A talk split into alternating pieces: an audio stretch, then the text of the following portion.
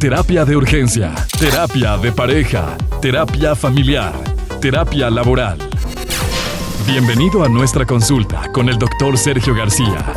Iniciamos. Pero hay que tener en claro cuál es la diferencia entre una preocupación solucionable o cuáles son las que no lo son. A ver, las preocupaciones solucionables o las irresolubles. ¿Qué significa esto? Que son situaciones, las solucionables son situaciones que están a tu alcance, que en el corto plazo puedes darles eh, solución y que, y, que, y que están a tu alcance. Y las que no son aquellas naturalmente que no se pueden atender ahora y que lo único que están haciendo es quitándote espacio vital. Entonces, si tú identificas de qué naturaleza es la situación que te está ocurriendo, entonces haz una lista de las posibles soluciones que se te ocurren. Trata de no, obsesionarte demasiado en encontrar precisamente la solución perfecta. Concéntrate, concéntrate y reconoce si tienes o no el poder para transformarla. Ahora, si el problema no tiene solución, acéptalo. Si el problema no tiene solución, acéptalo y suelta. ¿Para qué? Para que se vaya la incertidumbre. ¿Cuáles son los riesgos? Bueno, los riesgos es que vas a estar pensando varios días, pero acepta que, que, vas a traer esa carga durante algunos días, pero que hoy no puedes hacer nada al respecto. Imagínate que hoy tienes una gran deuda y que necesitas pagarla, pero no puedes hacerlo. Y que te tienes que esperar hasta el 15 de diciembre que te llegue el aguinaldo para conseguirlo. Entonces, la verdad, solo di, el 15 de diciembre voy a pensar en esto, porque ahorita no puedo hacer nada al respecto. Y ya. Y reconoce que se van a juntar algunos intereses y que los vas a tener que pagar. Punto. No se puede hacer nada más. Entonces, atender a la idea de cuáles son las preocupaciones solucionables y cuáles son las irresolubles puede ayudarte a dar certeza y a quitar esa incertidumbre que daña. A ver, otra. Practicar ejercicio siempre es una forma de vencer el estrés, de movilizar el malestar. Cuando uno trae estrés, que trae malestar, que le duele la cabeza, que no consigue el sueño, lo mejor es hacer cosas. Si estás en casa, si vas y te acuestas, si nomás le estás dando vueltas a las cosas, es una mala idea porque así no resuelves nada y hay malestar en ti. Cuando la persona se levanta y hace ejercicio, lo que va a provocar es movilizar naturalmente eh, oxigenación a la sangre, oxigenación al cerebro, y eso brinda posibilidades de mejores pensamientos, de pensamientos con más calidad. Entonces, ¿qué se requiere? Que movilicemos en nuestro organismo las condiciones necesarias para recuperarnos.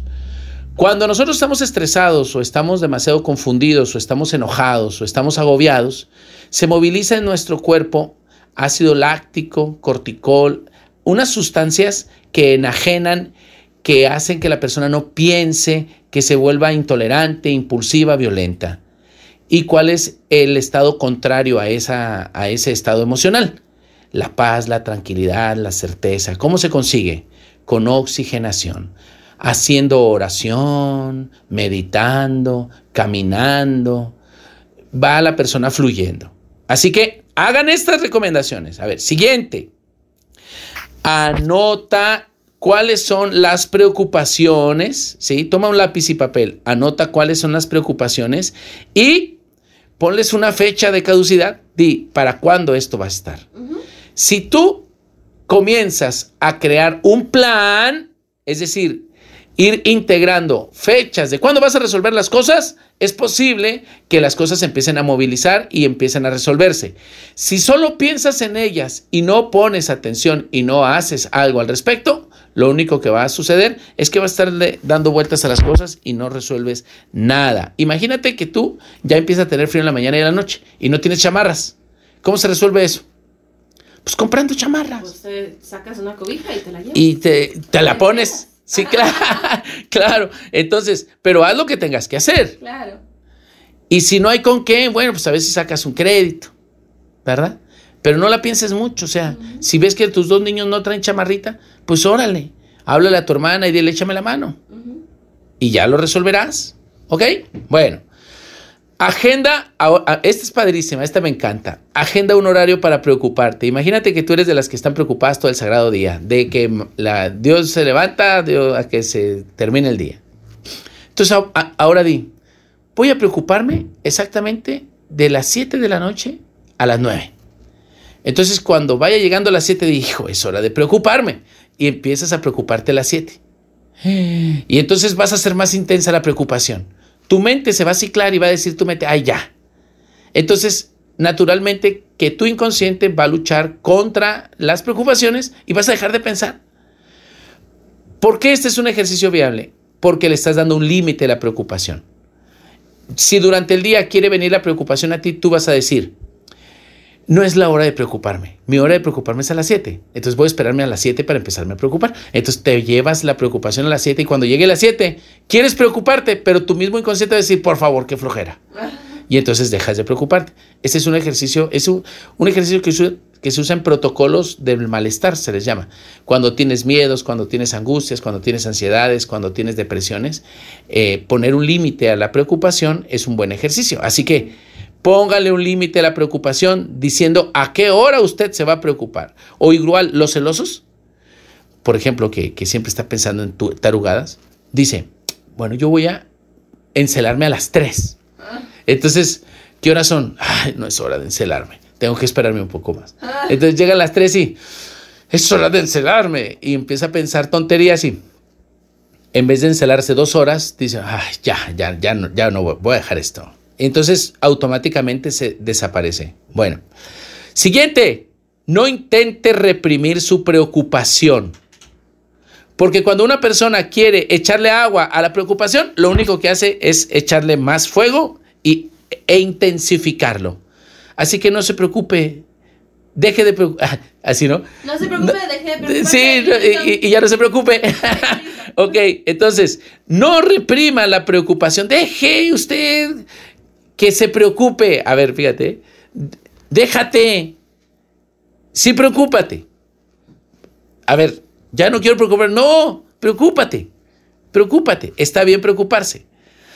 Bueno, y la última, pues busquen ayuda profesional.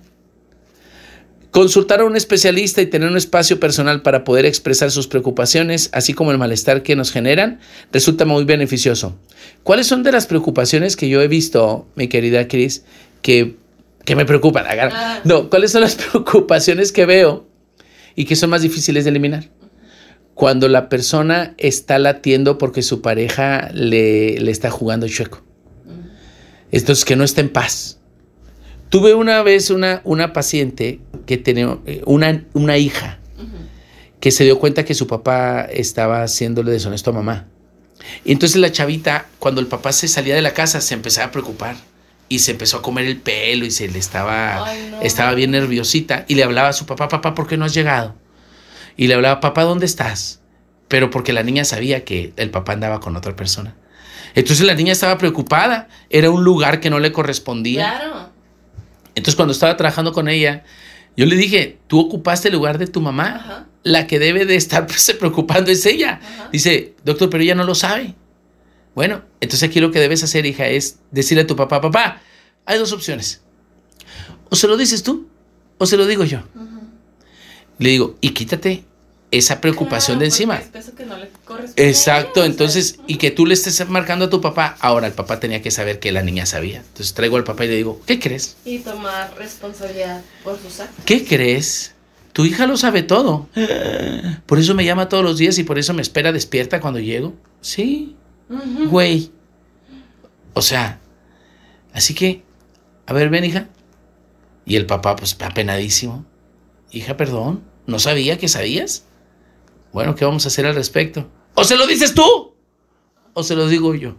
¿O se lo dice el, psicólogo? Ah, no, no se crean, el psicólogo no hace eso. y bueno, pues se tuvo que, que resolver. Pero, pero no es justo son preocupaciones que no son justas. Igual cuando ella le pone el, teléfono en el carro para escuchar sus conversaciones y ya descubre conversaciones y lo perdona y luego ya después no le puede poner el teléfono porque ya quedaron en que ya no iba a volver a hacer y ella está pensando con quién viene hablando en el camino. Mm. Esas son preocupaciones que matan a las personas. Entonces, ¿qué se requiere? Soltar. Darle, hace rato dijiste una palabra mágica, darle a cada quien la responsabilidad que le corresponde y que la suma. ¿Qué significa eso? Pues que si corre los riesgos que quiere correr, que si hace las conductas que no debería de, de hacer, pues está en riesgo de que esta situación se termine.